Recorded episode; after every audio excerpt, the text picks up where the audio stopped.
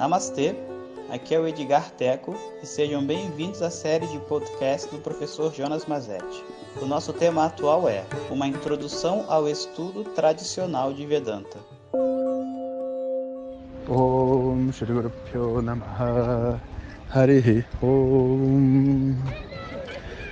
Então vou dedicar esse meu último áudio de Coimbatore para o meu amigo Shankara, que eu não tenho como não falar sobre ele, sabe? Verdade é que eu conheci muitas e muitas pessoas incríveis. Arvind, sabe? Vários outros alunos antigos do Swami Dayananda e pessoas que são mestres, professores, sabe? E ali, por mais que eu fosse uma pessoa chegando e nova, todos me tratavam de igual para igual. Foi realmente um grande aprendizado, sabe? Isso é uma coisa que a gente deve saber fazer, sabe? Quando a gente é está diante do nosso professor, a gente tem que saber ser aluno. Quando a gente está diante do nosso aluno, a gente tem que saber ser professor. Quando a gente está diante de uma outra pessoa que pode nem estar tá estudando Vedanta, mas que não é o meu aluno, eu não posso ser o professor, né? Natural, porque ela não é minha aluna. Eu tenho que ser o Jonas e ela vai ser o fulano que está ali conversando comigo de igual para igual. Se um dia ela resolver estudar comigo, eu viro professor, ela vira aluna.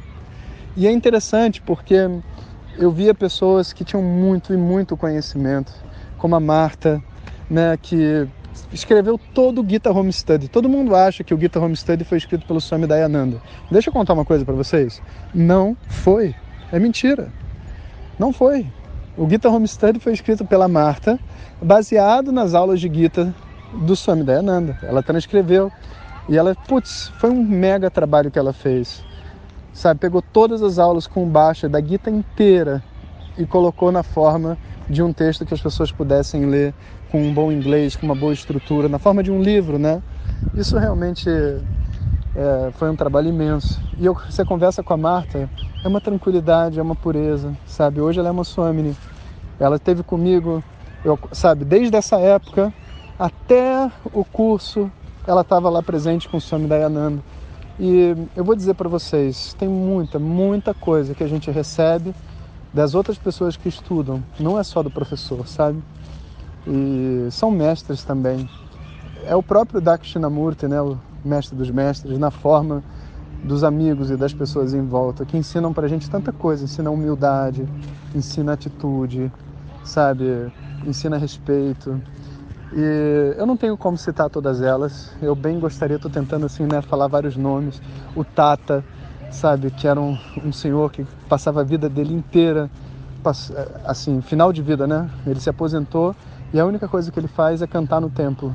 As Dravidaganas, que os alunos escutaram no, no curso de meditação, sabe? Olha, é muita gente. O sacerdote do templo. Bom, enfim, já deu para entender, né? E uma das pessoas muito especial foi o Shankara. O Shankara ele tem mais ou menos a minha idade, mas a gente tem percursos totalmente diferentes. Ele nasceu no interior da Índia, numa família de agricultores e que também estuda, estuda, os Vedas. O pai dele é, era professor de Vedanta, ele estudou Vedanta com o pai, mas o pai, como eu já expliquei, por mais que fosse um professor, fazia o seu namaskaram para o Swami Dayananda devido à capacidade do Swami Dayananda e a família inteira ia visitar o Swami Dayananda pelo menos uma vez por ano. E nessa visita, eis que eu estava lá no meio do curso, no final do curso, né, do o curso de três anos que estava acabando. E ele fica perto de mim, né? Ali a gente, ele também não era do curso, eu também não era, então a gente já tinha a mesma idade, a gente começou a conversar. E quando a gente começou a conversar, eu eu era tinha um lado social, né? E eu sabia fazer essas mágicas com baralho e tudo mais, sabe? E estava no intervalo e a gente estava conversando sobre a vida, sobre o que, que eu fazia no Brasil. E eu fiz uma mágica para ele. Né? Tinha um baralho lá indiano, eu peguei o baralho, fiz uma mágica. Pô, ele ficou tão feliz, sabe? Tão maravilhado, porque é uma coisa diferente que não tem muito na Índia mágica com baralho, sabe? Dei até o baralho de presente para ele, assinei o baralho, dei o baralho de presente. E detalhe, o tempo passou, meu curso acabou, eu consegui o telefone dele, mandei uma mensagem para ele, não tem nem dois anos atrás, ele me mandou uma foto do baralho, ele guarda até hoje o baralho. Olha que coisa, né? Impressionante. E era uma energia de conexão de irmãos mesmo. Isso tudo ocorreu porque ele já chegou no final do período de três meses de Coimbatore. Não tem como descrever todas as coisas aprendidas, né? Foi uma experiência assim muito impactante para a mente. E no final eu já estava cantando muito mantra. O Satish me deixou afiadíssimo, a tal ponto que os alunos do curso de três anos foram reclamar né, com o Swami Dayananda que eu estava cantando muito mantra. Ué, mas qual o problema de eu estar tá cantando muito mantra? Isso não é algo positivo? Não.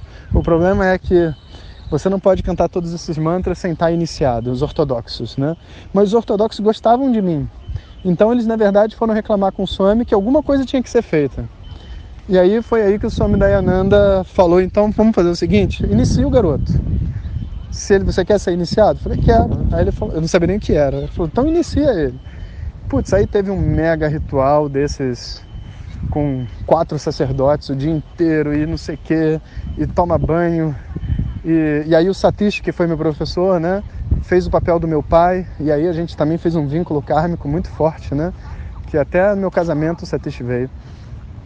E então eu tava quando quando o Shankara chegou, eu tava literalmente Brahmani, com cordão, fazendo mantras todo dia. Então eu era uma pessoa muito interessante, né, para um, a mente de um indiano, ainda mais da mesma idade. Tipo assim, cara, uma pessoa do Ocidente que carrega o mesmo cordão que eu, iniciado, que que canta mantras bem, né? E eu tinha uma boa voz para mantras e eu tive bons professores. Então, cara, uma conexão total. E eu gostava muito dessas coisas de siddhis, sabe? Dessas capacidades fora do normal. Porque eu vinha de um natural né, da arte marcial, onde as pessoas falavam dessas capacidades dos mestres de mover objetos com a mente, de fazer coisas incríveis. E até então eu nunca tinha conhecido nada nem ninguém que realmente tivesse me apresentado alguma coisa fora do normal, né? E aí esse menino, ele veio comigo, né, um dia conversando no meu quarto. Aí ele falou, olha, é, eu gosto tanto de você, eu vou te ajudar, né? Vou te ajudar a cantar direito os mantras. Não, eu falei, mas que mantras? Ele falou, não, os mantras que o Swami Dayananda te deu, porque uma coisa é você aprender mantra para cantar no templo védico, que tem iniciação. E outra coisa é você receber o mantra do mestre. Só que mesmo recebendo o mantra do mestre, tudo tem segredo nessa vida, né? Então existem formas de você é, se conectar às energias do mantra e tudo mais que eu não conhecia, eu só conhecia o que tinha ali naquele momento para mim, né? E eu falei, beleza. Então ele falou: Então quais são os seus mantras? Aí eu falei: Olha, você desculpa, mas mantra é Gupta, né? Mantra é algo secreto. Eu não posso falar quais são os meus mantras, né? Como é que eu vou te falar quais são os meus mantras se eu não posso contar meus mantras para ninguém, né? Aí o, o ele virou para mim e falou assim: Olha, Caso Swami Dayananda tenha te dado esse mantra, é assim que você deve cantar. Caso ele tenha te dado esse outro mantra, é assim que você tem que cantar. Caso ele tenha te dado esse outro mantra, é assim que ele tem que cantar. E cara, ele descreveu, enumerou todos os mantras que eu tinha. Ele sabia. Eu não sei como, né? Algum processo aí meio esotérico, mas ele sabia todos os mantras que eu tinha. E deu para mim de presente sem eu nem contar para ele como que eu cantava, ele me disse como que eu contava corretamente e o que eu estava fazendo errado. Inclusive a postura de meditação que eu estava fazendo, devido às questões psicológicas que eu tinha, qual postura que eu deveria fazer. Não essa, não outra. É essa que vai ajudar você com isso, com essa energia, tal, tal, tal. Uma coisa incrível. Eu fiquei muito assustado, assim, sabe? Fui maravilhado. E aí meu Shraddha foi no infinito. Falei, cara, que legal, né? Que esse cara tem essa, essa força toda, né? E e a gente ficou amigo. E eu, sabe, cantei umas músicas para ele brasileiras.